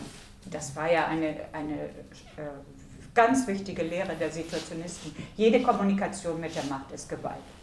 Also fang gar nicht erst an, mit der Macht zu reden, das ist alles Gewalt. Und äh, das, wie normal das heute geworden ist. Die Gelbwesten sind, treffen sich da im Kreisverkehr und äh, sagen, nee, mit der Macht reden wir nicht. Also das, das finde ich ähm, irgendwie großartig. Aber es ging auch, auch um ästhetisches Anliegen. Also so sehr ich das schätze, das den politischen Aspekt. Genau, ich habe es. Also es haben ja, äh, so wie ich das wahrnehme, viele Bereiche irgendwie, sage ich mal, Werkzeugkasten reingegriffen mhm. und sich für ihren Bereich irgendwie äh, Brauchbares rausgeholt. Also für mich hört sich das eher so an, dass, dass ich jetzt vielleicht verstehen kann, die haben sowas wie ein Modell gemacht. Also das ist gar nicht, weil all, all das, was praktisch konkret beschrieben wird jetzt von euch, äh, ist im Prinzip gescheitert, beziehungsweise also positiv gescheitert, weil es scheitern dann musste. Ne? So. Aber was übrig bleibt, ist ja für mich, hat dann für mich modellhaften Charakter wo ich denke, es geht dann auch gar nicht mehr, also um eine Ausstellung mit einem Werk oder so, es geht nur noch um die Idee. Ja. Also und das Modell dafür zu liefern, dass sie da eine Vorarbeit gemacht haben in einer, einer Zeit, wo man eben weder in den öffentlichen etablierten Bereichen noch in den äh, Underground-Subbereichen sozusagen äh, Begriffe diskutiert hat, die heute gang und gäbe sind, wie Kontextualisierung, Nachhaltigkeit, was gibt es noch alles. Ne? Also so, und da, da haben wir ja auch also eine Tendenz, dass also Kunstprojekte immer mehr in in ähm, Bereiche gehen, wo, wo, man dann auch sagen kann, das ist eigentlich Sozialarbeit mhm. oder das ist Politik oder das ist Stadt der Kultur oder wie auch immer. Ne? Also wenn man das in alte Begriffe sozusagen zurücksortiert. So, ne? Mhm. Also, also ich finde, äh, es bleibt natürlich ein Widerspruch. Die Situationisten haben die also ihre Auflösung äh, ja begleit, be, äh, wird begleitet von, mit der Aussage, nun sind die Ideen der Situationisten in den Köpfen aller. Genau. Ähm, Achso, das, das stimmt ja ähm, auch auf eine Art. Ja, klar. Nur äh, genau diejenigen, die äh, Ihnen am nächsten standen, waren diejenigen, äh, bei denen Sie falsch angekommen waren, diese Begriffe, ne, die Ideen. Das ist natürlich äh, äh, merkwürdig. Ja, es geht. Das Problem, was Sie natürlich versucht haben, damit zu fassen, ist, dass man äh, äh, wie, wie geht man mit einer Sache um, die Repräsentation verweigert. Nicht? Also die, äh, die Frage, wer repräsentiert das? Und äh, da haben sich die, äh, äh das wollten sie verhindern, also, diese also die, den Anspruch auf Repräsentation der Idee. Deswegen ist das irgendwie Quatsch, zu sagen, die, die Ideen der Situationisten in den Köpfen aller, nicht? Äh, weil es darf letztlich nicht so sein es ist auch Quatsch, weil Ursula hat ja recht. Die Leute kommen auch von selbst auf die situationistischen Ideen. Mhm. Und es geht ja grundsätzlich, und das ist auch für die Kunst, also für die Frage, äh, welche Rolle die Kunst da spielt, es geht grundsätzlich darum, über die Verfügungsgewalt der Produktion. Nicht? Wer verfügt über die Produktion? Das geht auch bei den Künstlern darum. Wie verfüge ich weiter über das, was ich produziere? Und die, äh, äh, die Situationisten haben in, den, in der Mitte der 50er Jahre bis Anfang der 60er Jahre geglaubt, sie könnten die Produktions, die, äh, äh, die Produktivität, die künstlerische Produktivität äh, gegen die Gesellschaft in Anschlag bringen. Dann haben sie gesehen, dass es nicht funktioniert, dass, es, äh, dass sie da, damit an die Grenzen stoßen. Aber letztlich haben sie doch etwas verteidigt, nämlich die Verfügungsgewalt über die eigene Produktivität. Und das ist, betrifft die Künstler genauso wie irgendjemanden, ja. der produktiv ist. Produktiv in einem gesellschaftlichen, äh, in einem gesellschaftlichen Feld. Wie organisiert man das, dass, die, dass, äh, dass, die, äh, äh, äh dass man weiter Verfügungsgewalt darüber hat und dass man, ähm, ja, auch wenn man die Sachen verschenkt, äh, wenn man sie, äh, also die, äh, sich das offen hält, dieses, dieses Geschenk, den Wert an der Sache trotzdem weiter, der Wert an der Sache bestehen bleibt. Aber ich möchte trotzdem nicht diese Schildlader sehen. Abolition du travail aliéné, das war schon ein marxisches Programm. Ne? Der Begriff der Entfremdung kam, soweit ich mich erinnere, kommt von Marx. Ne? Mhm. Richtig. Äh, war eigentlich was ganz Wichtiges, kann man sagen. Gott sei Dank hat sich das weltweit als Erinnerung erhalten, auch wenn es nicht realisiert wird. Dépassement de l'art, ne? das, ich kann mich nämlich auch noch erinnern, dass die Leute haben dann, äh, also ich bin ja, habe ja in Wien studiert, da war das alles etwas lässiger und auch humorvoller als in Deutschland, Gott sei Dank. Äh, da konnte man sich auch freier bewegen als Linker. Ne? Das konnte man ja in Deutschland gar nicht. Als ich zurückkam, habe ich das gemerkt, da hat ja diese Kleingruppen, jeder hat ja andere, äh, waren sozusagen äh, der sei bei uns. Ne? Und, äh, aber das, darüber waren sie sich einig, über diese Gruppen hinaus, dass die Kunst gehört abgeschafft. Ne? Mhm. Oder überwunden ist ja auch nicht viel anderes.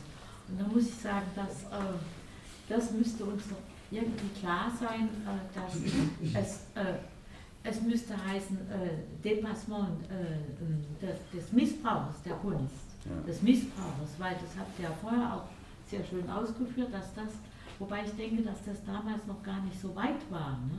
also die, äh, die, äh, das Interesse der, der Industrie im weitesten Sinne des Kapitals, also für Rendite und alles, hat eigentlich erst angefangen, als, als man die, äh, die moderne, also die, die, die, die je, jeweils zeitgenössische Kunst, äh, da ist auch der Begriff der Moderne dadurch zeitgenössisch ersetzt worden, ne?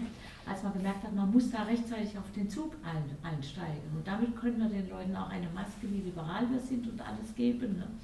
Und äh, das heißt, das tut den Künstlern auch häufig nichts Gutes, wie wir wissen, weil äh, in diesem Verwaltungsbereich ist es dann so, dass äh, ein Zwischenbereich der, der, äh, der, der, des Einpaugens, was man denken soll über die moderne, über die zeitgenössische Kunst, kommt dazu. Ne?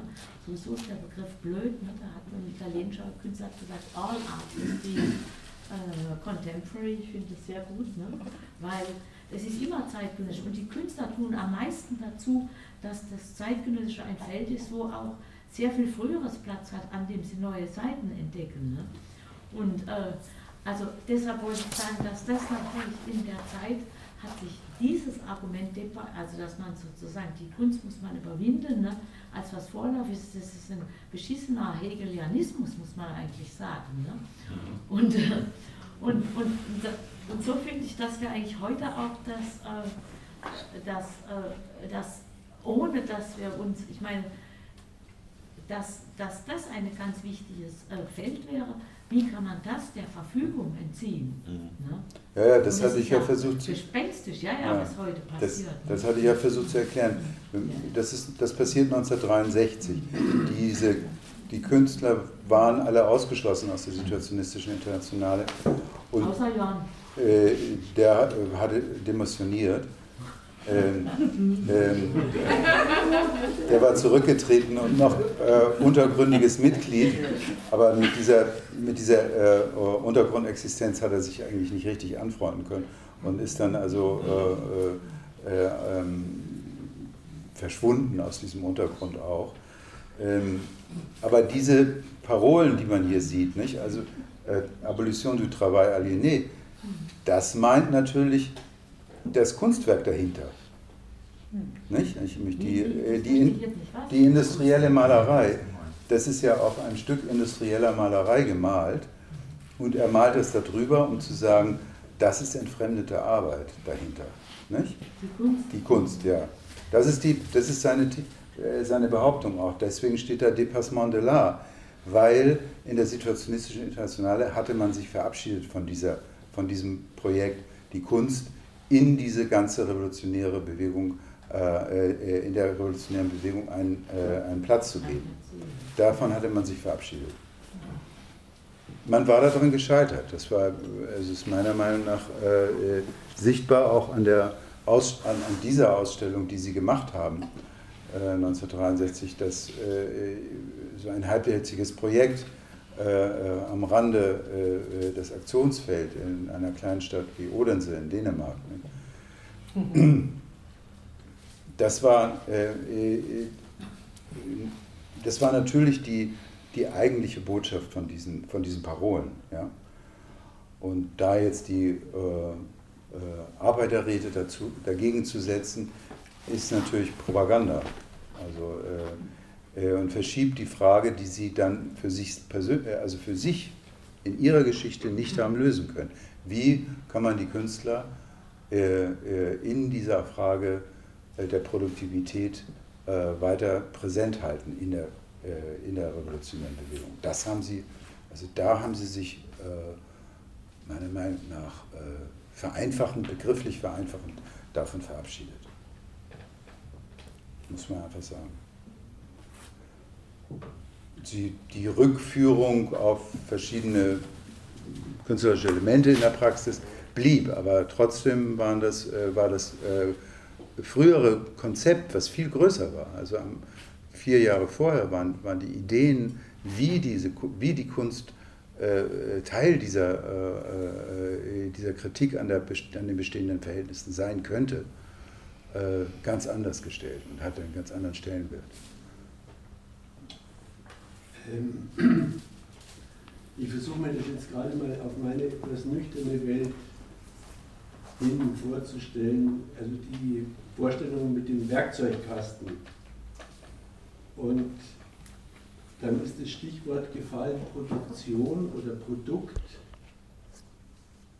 Und da meine ich, dass es nicht so ganz sinnvoll ist, äh, Kunstprodukte oder auch kulturelle Produkte und Produkte der tatsächlich materiellen Warenwelt in eins zu setzen. Äh, ich komme deswegen drauf, weil ja auch als Teil des Werkzeugkastens die Plünderung äh, genannt wurde. Man könnte sozusagen da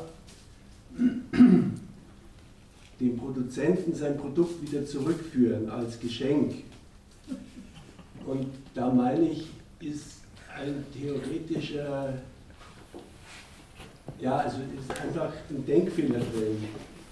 Äh, das gestohlene Produkt entspricht einer nicht realisierbaren Ware. Also wenn zum Beispiel Autos auf Halde produziert werden und nicht verkäuflich sind, haben sie keinen Wert, obwohl sie mit wertschaffender Arbeit produziert worden sind. Der Wert, der in ihnen steckt, kann aber nicht realisiert werden. Das, deswegen müssen sie aber auf Halde stehen. Ne? Bitte? Da müssen sie aber auf Halde stehen, die dürfen nicht verschenkt werden. Das ist ein Widersinn des kapitalistischen Systems. Ich will bloß sagen, die gestohlene Ware unterscheidet sich von der Ware auf Halde nicht. Sie realisiert ihren Wert nicht mehr, weil sie ja zwischenzeitlich gestohlen worden ist. Wenn der Warenbesitzer, also der Händler oder von mir aus auch der Produzent, je nachdem, wo eben die Ware steht, wenn der gut versichert ist, dann zahlt ihm sogar noch die Versicherung seinen Warenwert. Dann ist letztlich gar nichts gewonnen bis auf das, dass irgendjemand vielleicht ein Auto oder einen Fernseher hat. Ich will im Gesamten darauf raus, dass der Ansatz äh, durch letztlich simple kriminelle Tätigkeit das System zum Wanken zu bringen, äh, mir als Werkzeugkasten ein wenig zu wenig ist. Natürlich. Ja. da sind wir aber alle einer Meinung. Ich glaube, das ist bei der Konzeption, die Sie da in äh, Aufstieg und Folge spektakulären äh, äh, das sage ich mir ein, äh, der Titel, da ging es nicht darum, zu, oh, wir können den Kapitalismus abschaffen, indem alle anfangen, jetzt zu klauen oder zu plündern, sondern es ging darum, was sind eigentlich notwendige Voraussetzungen dafür, die, also sozusagen die warenförmige Vergesellschaftung aufzuheben und das ist den Respekt vor der Ware zu.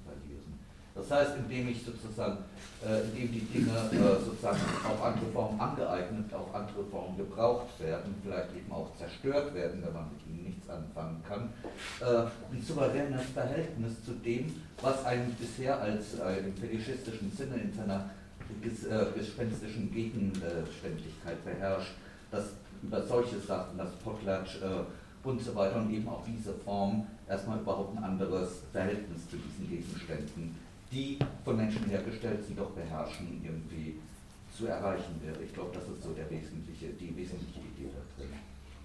Hm. Das stimmt. Ja. Also Sie haben nur einen Teil aus dem ja. Kasten.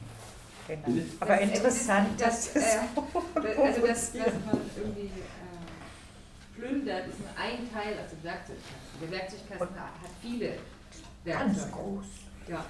Also ich würde sagen, es ist ja jetzt schon äh, recht äh, äh, spät. Wir nähern uns der Diskussion von anderthalb Stunden. Das äh, Aufnahmegerät ist gleich oh, die digitale Verwertung. Verwertung. Genau.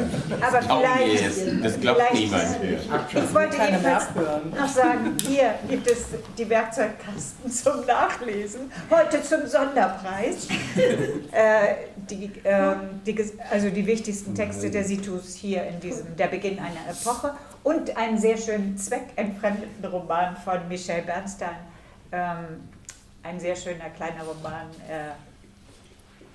äh, der auch das enthält, äh, was die Leidenschaften damals ausgemacht haben und wie sie äh, stattgefunden haben. Und Also ich würde fast vorschlagen, wenn ihr nicht protestiert, wir lösen das jetzt in kleinere Gruppen auf. Geht noch mal ein bisschen also, Ich fand so dieses Verstockte irgendwie ganz gut. Ja, ja du findest es gut. Ja, wir können gerne noch hier weiter sitzen. Aber Situation. Hanna, du wolltest dich nicht mehr verantwortlich fühlen für die Diskussion. Nee, ich sitze hier komisch. Also das ist, der Stuhl, der Stuhl. Ja, ich, ich weiß nicht, ich glaube, da ist ein Punkt, äh, also ich hänge mich jetzt auch mal an Dépassement de l'art mhm. auf. Ähm, also ich finde es seitdem eine ziemliche, äh, also diese Negativität der Situationisten der Kunst gegenüber, ähm, äh, eigentlich in die Kunst total reingekrochen ist und es eigentlich ganz häufig Ausstellungen gibt, oder ich will sagen, der Normalfall ist, dass äh, die Kunst alles versucht zu sein, nur keine Kunst mehr. Also diese, mit dieser Negativität muss man jetzt auf den kompletten, den ganzen Markt drauf und runter eigentlich äh, äh, arbeiten. Ja? Also es ist jetzt vorgeschrieben, das zu tun. Und es ist ganz schwer, glaube ich, äh, also so alles, was die noch gemacht haben, alle Bilder, die von ja. Asker Jorn, wenn das heute jemand mit so einer Haltung rangehen würde, das sähe wahnsinnig naiv aus. Ja, das stimmt. Also ich fände es gerade wieder gut, muss ich sagen. Und es gibt ja sicherlich auch immer wieder Versuche und wahrscheinlich auch Leute, die das gerade tun. Aber ähm, ja, diese, äh, der Kapitalismus oder die bürgerliche Gesellschaft kommt super damit klar, dass sich die Kunst auflöst oder dass es eine Kunst gibt, die nur noch als Ware flottiert. Das reicht eigentlich aus. Ich habe den Eindruck, so als Lebenshilfe oder als, als ideologischer Überbau, der zu dem Zeitpunkt ja, glaube ich, äh, eines der Ziele war, die da zerstört werden müssten, ähm, kommt man da hervorragend ohne klar. Naja, das darf man vielleicht nicht ganz so sehen. Vielleicht sind die Künstler auch die neuen Tellerwäscher, die super reich werden. Also das, also das gilt natürlich nur für einen ganz geringen mhm. Prozentsatz. Aber dass neben dem Effekt, dass man äh, realisierte Werte ähm, dort ähm, materialisiert lagern kann, äh, ist es natürlich auch ein Modell, äh, ein Erfolgsmodell, was, äh, also ein, ein, ein, missbrauchtes Modell von Erfolg. Ne? Wenn man auf die Kunsthochschule geht, ne? da, das heißt, jeder ist seines eigenen Weges, du kannst vom Tellerwäscher zum zum, zum, zum ähm, Mil, werden. Das ja. ist eine moderne Version davon. Ja, ja, das ist eben, die, das ist eben dieses äh, ähm, Problem der, äh, ähm, äh, des Erfolgs, nicht? das die Situationisten auch hatten, äh, äh, gesellschaftliche Aner Anerkennung ihrer Ideen. Ähm, Guy Debord hat mal über Asker Jorn geschrieben, äh, Jorn hätte sich durch den Erfolg nicht geändert. Ähm, er, Im Gegenteil, er hat den Erfolg geändert. Was er damit meinte, ist, dass äh, Jorn seit 1957 extrem viel Geld verdient hat und dann dieses Geld dazu verwendet hat, ähm, äh, große Projekte äh, zu realisieren. Ähm, das heißt, er hat also äh, die Mittel, die er durch den Erfolg bekam, in andere große Projekte gesteckt und dadurch äh, das meinte äh, Gildeborn im besten Sinne, den Erfolg geändert. Äh, heute sind wir ja damit konfrontiert, dass also Kunst nur erfolgreich sein darf. Mhm. Also alles andere, was, also alles, was nicht erfolgreich mhm. ist, ist keine Kunst. Mhm. Und ähm, das geht ja so weit, dass die Künstler tatsächlich das auch selbst glauben. Mhm. Also dass die Künstler selbst glauben, Anerkennung äh, äh, ist sozusagen das Ziel ihrer, ihrer, ihrer Tätigkeit. Und das ist ja wieder ein Paradox, was man, äh, was man kaum auflösen kann, weil Richtig, dieses, diese, äh, die Künstler sind ja eigentlich diejenigen, die das produzieren. Die Aneignung des Werts, also die Bestimmung auch dessen, was Wert ist, wird ihnen durch die Idee des Erfolgs genommen. Nicht? Also äh, äh, das ist eigentlich die Situation, mit der die Kunst heute konfrontiert ist, dass also Leute, die keinen Erfolg haben, nicht mehr wertschätzen, was sie machen. Und dafür waren die, äh, äh, äh, Situationisten in, der, in, in, in, ihrer Zeit äh, natürlich, also das ist eigentlich dieser, diese, dieser Impetus, dieses gegen die Kunst, mhm. Gegen, die, äh, gegen einen Wert, der, den, den andere in die Kunst legen, also den, mhm. Die, äh, diese Idee wollten sie äh, äh, torpedieren, dass sie den, die, so wie die Gesellschaft den Wert der Kunst bestimmt, dass sie, sich, dass sie sich dagegen gewehrt haben. Deswegen haben sie die Journalisten angegriffen, die Museumsdirektoren, die Galeristen, äh, all diese Leute, die haben sie. Äh, äh, haben, haben sie aber auch in einen Topf geworfen. Ja, natürlich, natürlich. Aber sie haben auf der, also konfrontiert mit der Frage, was für einen Platz, was für einen Wert hat die, Gesellschaft, äh, die Kunst in der Gesellschaft, haben sie äh, äh, maximale Sabotage versucht. Und das ist natürlich... Sekunde. Ich meine, wenn ein ähm, produzierender Mensch äh, keinen Erfolg hat, dann ist es doch automatisch so, dass man anfängt, ähm, äh, die Produktion dann anders zu gestalten.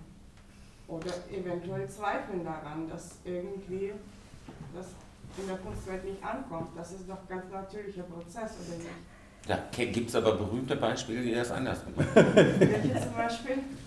Ich meine, die schneiden sich Ohren ab oder die ähm, ähm, äh, die produzieren ganz, oder so. Die produzieren ganz außerhalb des Marktes zum Beispiel. Also in der Moderne hat es das, es gehört sozusagen zur Geschichte ja. der Moderne, dass sie außerhalb des Marktes produziert haben. Ja, aber ich finde, dass das halt ähm, einfach menschlich sowas anfangen zu denken. Wenn man kurz keinen Erfolg hat, dann denkt man, okay, es könnte vielleicht auch eventuell an mir liegen. Es ist nicht nur der Markt, sondern vielleicht bin ich das auch, die den Markt falsch einschätzt. Könnte das auch daran liegen? Schuld. Du bist zu doof und schuld. Ja, das kann sein, aber äh, also ich kenne das, ich meine, wir, wir, haben heute, wir haben heutzutage zum Beispiel oft in den Galerien, äh, in den großen Galerien haben wir die Strategie, äh, einzelne Leute herauszunehmen und mit diesen Leuten ähm, äh, Shootingstars zu machen. Nicht? Also diese Leute sind meistens, haben meistens eine Entwicklung, eine gewisse Entwicklung, die werden dann hochkatapultiert und äh, ähm, zu so ähm, äh, äh, Überraschungsstars gemacht. Und wenn das nicht funktioniert, was, was oft genug passiert, fallen die wieder herunter, fallen die aus, fallen, fallen die aus, dieser Markt, äh, aus diesem Markt wieder heraus. Und dann ist die Frage, haben Sie selbst eigentlich ein eigenes Konzept, was Sie machen wollen? Hm.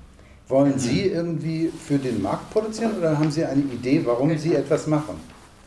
Und dann äh, äh, ist dieser Misserfolg, kann für Sie ja gar nicht das Kriterium sein, dass Sie nicht mehr äh, an dem, was Sie selbst machen, äh, interessiert sind. Also dann äh, ist man gegenüber dem Markt machtlos. Ich finde auch, man kann das ja auch auf die Schriftstellerei, also auf die äh, Kunstproduktion mit Worten übertragen. Und ich finde es auf keinen Fall natürlich zu sagen, äh, wenn ich keinen Erfolg habe, äh, muss ich jetzt anders schreiben. Mhm. Äh, das, ähm, das ist hier natürlich oder menschlich, finde ich, bei dem zu bleiben, was, was du meinst, also was deins ist, wie du dich ausdrücken möchtest. Ich bin, also das ist, das ist eben das Produkt dieser Vermarktung die schon innerhalb der Person drin ist heutzutage. Aber wie viele, wie viele Schriftsteller, wie viele Künstler gibt es, die absolut verkannt waren und die großartige Sachen gemacht haben und die nicht von ihrem Weg abgewichen sind. Also selbst man wir. da jetzt nicht so ein Geniebild äh, irgendwie diesen. Nein, äh, der bleibt bei sich. Nein, finde ich nicht. Also ich kenne so viele ja, äh, Autoren, die wirklich ganz genau ihre Sachen machen. Ich finde das phänomenal. Also ich meine, ich, ich habe im Moment gerade das Gefühl, es gibt so in Generationen eine Vorstellung, dass durchaus Kunst ist, bei aller Demontage, dass man immer noch ein Bild sei es aus der geistigen Inputzeit oder sonst was hat von uns. Und ich finde es bezeichnend, dass die jüngeren mhm. Kolleginnen, sage ich jetzt mal hier, auch eine andere Frage stellen, weil ich glaube, die Demontage, die gerade in der Zeit angefangen hat, und ich finde es hat sich in die Kunsthochschulen, gerade auch die äh, von den Beleidigungen bis hin zur Demontage, durchgezogen. Und ich kann sagen, ich habe es zum Kotzen irgendwie immer nur gehört, eben gerade dieser Moment der Demontage. Und wenn heute Leute in dem Kunstsektor losgehen und eigentlich immer diese Demontage schon komplett vor Augen haben, dass da diese Frage kommt, aber Moment mal, gibt es nicht vielleicht doch eine gute Kunst? Woran macht die sich fest oder sonst was? Das ist eine ganz andere Diskussion. Und ich weiß noch, ich war gestern auf dem äh, Kate Temples äh, äh, Konzert und ich war irgendwie wirklich berührt davon, wie eine Greta oder Kate Tempest, wie die wirklich in einer Leidenschaft verzweifelt daran abackern sich auch. Mhm von einer Demontage, wo wir vielleicht noch irgendwie aus einer Bildungsbürgerschicht, keine Ahnung, noch eine Definition von dem haben, Kunst, das wahre Ich oder keine Ahnung, äh, Authentizität, alles mit tausend Sachen, Geniebegriff finde ich auch eine ganz wichtige Sache. Aber ich finde, die Frage darf man stellen, wie ist das, wenn ich heute hier in einer Gesellschaft lebe, wie hole ich mir meine äh, meine Referenzpunkte und womit operiere ich. Mhm. Und das finde ich ist eine ganz wichtige Sache, weil ich denke, dieses in einer Künstlergruppe zu sitzen und zu sagen, wir demontieren, wir hinterfragen all die Begriffe, die da natürlich auch benutzt worden sind, all diese Mythen, all diesen ganzen Quatsch. Aber das geht nur, wenn es da sowas gibt wie das, was denn Kunst ist, was nicht mehr da ist oder was verschwinden kann. Oder also ich finde es berechtigt zu fragen, wie sind eigentlich die Referenzsysteme? Mit was, ja, über was redet man? Natürlich so. sowieso berechtigt, sowieso. Also, Aber ich wollte nur sagen, ich wollte das so gerne vom Erfolg abkoppeln. Mhm. Also was heißt Erfolg? Ich finde natürlich, Kommunikation ist wichtig. Kommunikation in welchem Rahmen auch immer, nicht nur in deiner kleinen Gruppe, sondern Kommunikation über das, was du tust. Also eine soziale das steht gegen den, Das steht gegen den Geniebegriff. Ich finde ja. find es auch total irgendwie relevant, natürlich äh, sozusagen bestimmte kommerzielle oder marktförmige Strukturen der Anerkennung irgendwie zu hinterfragen, beziehungsweise die nicht als die eigenen anzuerkennen. Aber ich finde, ich fand das schon krass jetzt die Reaktion auf eine Frage äh, über jemanden, der, und das kann ich auch erkennen, einfach einen Zweifel äh, formuliert, also der sozusagen, hm, warum macht man eine bestimmte künstlerische Produktion, wo kommt man damit hin? Und nur das sozusagen Anerkennung kann man ja auch noch viel oder Erfolg. Es geht ja eben darum, sozusagen, äh, berührt das Menschen, passiert da was damit? Und das kann man auch einfach nicht immer total sauber abtrennen von der Frage, zahlt da irgendjemand was dafür, kriegt man ein Stipendium dafür, kriegt man irgendwo genug Geld, äh, dass man diese Produktion weiterführen kann oder so. Und dafür, also sozusagen, da finde ich das tatsächlich eine ziemliche Provokation, dass dann mit so einer Nein, haha, ihr lasst euch doch alle vom Markt verführen oder so. Das trifft vorbei, glaube ich, an der existenziellen Frage, die damit verbunden ist. Also sozusagen, so sehr ich diese, äh, diese Kritik, die da formuliert wird, äh, und auch, also äh, ich habe eine Zeit lang äh, gearbeitet in einer sozusagen in einer Künstleragentur, wo, wo es erschreckend ist zu sehen, wofür die Leute sich hergeben oder so. Mhm. Aber nichtsdestotrotz ähm, leben ja alle bestimmte Leben und vielleicht, also sozusagen, wo die Frage, wie geht eine künstlerische Produktion einem sich selber versorgen, sodass man über die Wunden kommt, einher und Miete, Strom, da kann man nicht saubere Trennung. Miete, Strom, und da, da, stellen sich natürlich ja. genau auch solche Fragen, die gerade gestellt wurden und ich finde, das kann man auch mal annehmen und nicht sofort ideologisch irgendwie zurückweisen. Nee, das also war jetzt nicht ideologisch. ideologisch nee, das war eine echt also von meiner Seite war es eine ernsthafte Frage, die eigentlich jetzt ehrlich gesagt, ich finde, die sich hier auch voll bestätigt hat. Äh, gibt es, sind wir vielleicht gerade mit einer Kunst konfrontiert, die das nicht mehr braucht, dieses äh, unbedingte, äh, was, keine Ahnung, also was eben keinen Markt braucht, erstmal um loszulegen, was vielleicht eine Sprache ist oder was ähm, bestimmte Dinge produzieren möchte, will, eine Blickweise oder so. Und ähm, ich, ich, fürchte, es ist tatsächlich so. Also man kommt ohne aus in dieser Gesellschaft inzwischen. Und äh, da finden andere Sachen eine andere Wichtigkeit. Aber okay, das ist jetzt, wollte ich jetzt nicht komplett dominieren, aber es war so, ähm, das schwingt ja mit äh, in diesem Ende, ja, äh, schwingt ja auch ein Ende von Möglichkeiten und ähm, äh, in diesen offenen Enden, die ihr angesprochen habt, äh, ich finde es zum Beispiel interessant, dass sich äh, vielleicht viel mehr der Taktiken und Strategien in sowas wie der Musikszene wiedergefunden haben. Ähm, vielleicht, weil der Tausch da und das, die Ware da nicht so einen unfassbaren Wert haben kann wie ein Olafur Eliasson oder ein Picasso die man jetzt ja. auch noch in einer Reihe nennt, was ja auch schon ein bisschen absurd ist. Aber ja, gut. ähm, Aber ihr, ihr Einwand spricht doch nur dafür, was sie gerade sagte, äh, dass das sehr aktuell ist, was genau. wir hier diskutieren. Ja, ja genau. Und wie gut ist es, dass ihr sowas Unmögliches hier mal in den Raum stellt? Ja, und ich fand es eben auch ganz spannend, dass du ja auch gerade geantwortet hast, Kommunikation. Also ich meine, ja. du bist bildende Künstlerin oder was auch nee, immer nee, vielleicht, oder wenn nicht. Nein, aber ich sag, Ach du so, hast Bild, nee, nee, wenn, also, wenn du Bilder machst, auch da geht es natürlich um die Fragestellung äh, irgendeiner Form der der, der, der Mittelbarkeit, Vermittelbarkeit oder ja. also so, das sind natürlich Resonanzen ich, und Resonanzen ist ganz wichtig. Das also, ist ganz, ja. ganz wichtig. Ja. Und ich bin ja Verlegerin gewesen die meiste Zeit mhm. und mit was für Autoren ich umgeben war. Das ist mhm. so interessant mhm. zu wissen, was äh, man als Verlegerin für ein Resonanzkörper ist, für diese Autoren, die da auf ihrer Schiene sind und ihr Ding machen. Und natürlich ist, ist es ganz klar, dass diese soziale Kommunikation über das, was du machst, ist es nun Kunst, sind es Worte, ist es irgendwas anderes, basteln oder was weiß ich, die soziale Kommunikation bettet das ein und die würde dir ja auch die Wertigkeit geben. Die Kommunikation darüber, ich, find, ich empfinde das Kunstwerk, aber ich bin ganz weit weg von der bildenden Kunst, das muss ich zugeben, sondern ich bin ja eben ganz nah an der, an der schreibenden Kunst. Und in der schreibenden Kunst war es für mich, die 40 Jahre äh, als Verlegerin, so deutlich, dass die Kunst im, in Bewegung ist.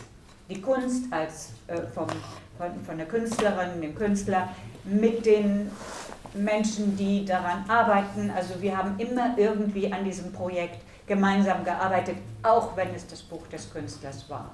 Und das ist ein wahnsinnig schöner Prozess für alle Beteiligten. Diese ähm, diese, diese Resonanz oder Kommunikation über das, was da entsteht. Äh, das wollte ich nur noch sagen. Und, das, ähm, also, und viele von den Künstlern haben erbärmliche Auflagen gehabt. Also es ist für mich aus meiner Lebensperspektive wirklich abgelöst vom Erfolg. Das, äh, ich empfinde das wirklich ganz. Es wurde ja gerade unterschieden zwischen Anerkennung und Erfolg. Ja, ne? genau. Die also Anerkennung das, was wir vielleicht meinen, ist Anerkennung genau. in einem bestimmten Feedbackraum genau. sozusagen. Genau, das habe ich jetzt auch Erfolg verstanden. ist dann das, was sich vielleicht auch bezahlt macht. Genau, das, so war das für mich. Ne? Ich hatte auch nicht, ich hatte jetzt diese, diese, diese Superstars oder die Shootingstars, die kurzfristigen Stars auch nur als ähm, äh, Indikator für einen einen bestimmten Zustand der, der, äh, des Marktes äh, genannt. Es ist ein Zustand in, in, dem Markt, wo natürlich auch die, äh, die Differenzen zwischen den Hochverdienenden, Vielverdienenden und den groß repräsentierten und denen, die eher in so einem ganz geringen Marktsegment, äh, also im, äh, im niedrigen Marktsegment sind, immer mehr, immer mehr immer mehr auseinandergeht. Das kann, man, das kann man sagen, aber das hat jetzt nichts mit der jetzt einsamen Künstlerfigur, die dann hart am Ball bleibt und so weiter. Darum ging es ja gar nicht. Dann, denn, denn das ist ja bei den Situationisten äh, auch ein Beispiel dafür gewesen, dass sie eine eigene Organisation, also ein eigenes Feld aufgebaut haben und eine eigene, äh, sich selbst eigene Möglichkeiten geschaffen haben. Äh, also da, äh, da geht es nicht um das Genie, oder auch nicht Genie, sondern es geht darum, dass, das, also dass äh, die Kunst, die man macht, ein, äh, dass man für die ein eigenes Feld schafft und dem, dem einen Wert geben kann und, in dem man, äh, und dort einen Wert erleben kann. Und dass man daran äh, festhält. Und ja. das ist Auseinandersetzung. Das war, war, richtig Kommunikation. Das ist, ein, ist, eine, ist eine Sache, die auch nicht den Einzelnen, also dass das nicht auf den Einzelnen zurückgeworfen ist. Natürlich ist jeder alleine letztlich, aber äh, mit seinem Geldproblem. Aber, aber äh, ich, ich, fand sozusagen, ich fand euren Vortrag toll, ich fand, fand, finde die Situationisten toll, aber ich fand die psychologische Reaktion im Raum auf diese eine sozusagen Frage war schon sehr interessant, weil das hatte den, den Charakter einer sozusagen so einem Ideo, eines ideologischen Draufhauens und das fand ich hatte schon so eine, so eine komische Spannung zu allem, was vorher gesagt worden ist. Das hat mich auch, das hast du auch, genau, das haben lustigerweise vielleicht auch die Jüngeren im Raum so ja. empfunden und mhm. das ist ja schon mal sozusagen äh, interessanter Tatbestand, dass vielleicht gibt es auch einige, die dann gefestigter sind in der Art und Weise, wie sie ihre Kunst nun produzieren und in welchen Feldern sie das tun. Und das ist äh, sozusagen, da gibt es dann schon die richtigen Antworten, beziehungsweise es gab Feinde, die man dann schon mal gegen die man sich positioniert hat, aber es war einfach sehr sozusagen, es war sehr markant was da passiert ja, ist in der Situation dieser Frage und darauf, äh, darauf wollte ich reagieren, weil dann kriegt man plötzlich an, an den Kopf geschmissen. Ähm, ja, ja, das, das lag an den Begriffen. Das lag, genau, aber ähm, vielleicht bedeuten Begriffe dann auch irgendwann was anderes. Ähm, ja. ja. genau, aber die Begriffe ja, bedeuten für, für, für, uns, für unsere Generation oder so was anderes als für euch. Also Markt, Markt heißt dann Agora und nicht, äh, und nicht Basar.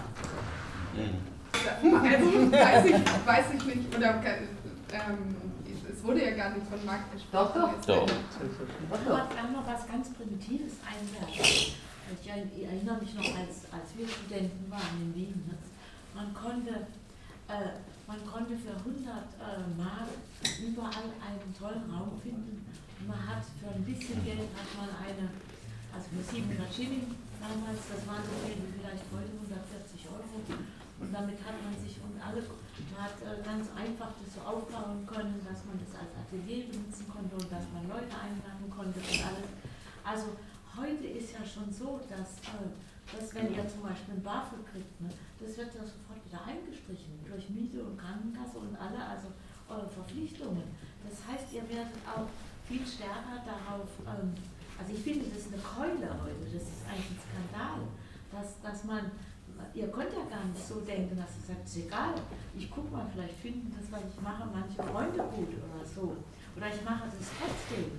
Das ist heute, deshalb kommt auch sowas eher an, wenn dann zum Beispiel in der, in der ähm, Vergliederung der, der ähm, äh, damals ist man dann die Kunsthochschule gegangen, das war, man hat mit irgendeinem Prof gesprochen, der hat dann aufgenommen, heute muss man Rituale der Bewerbung durchlaufen und dann wird es getan, als wäre das eine absolut gute Entscheidung, man weiß es gar nicht. Ne? Und dann hat er einen, hat, ich meine, die Auswahl, ne? und dann hat er einem so signalisiert, du musst, äh, wenn du es nur richtig machst, kommst du schon an. Ne?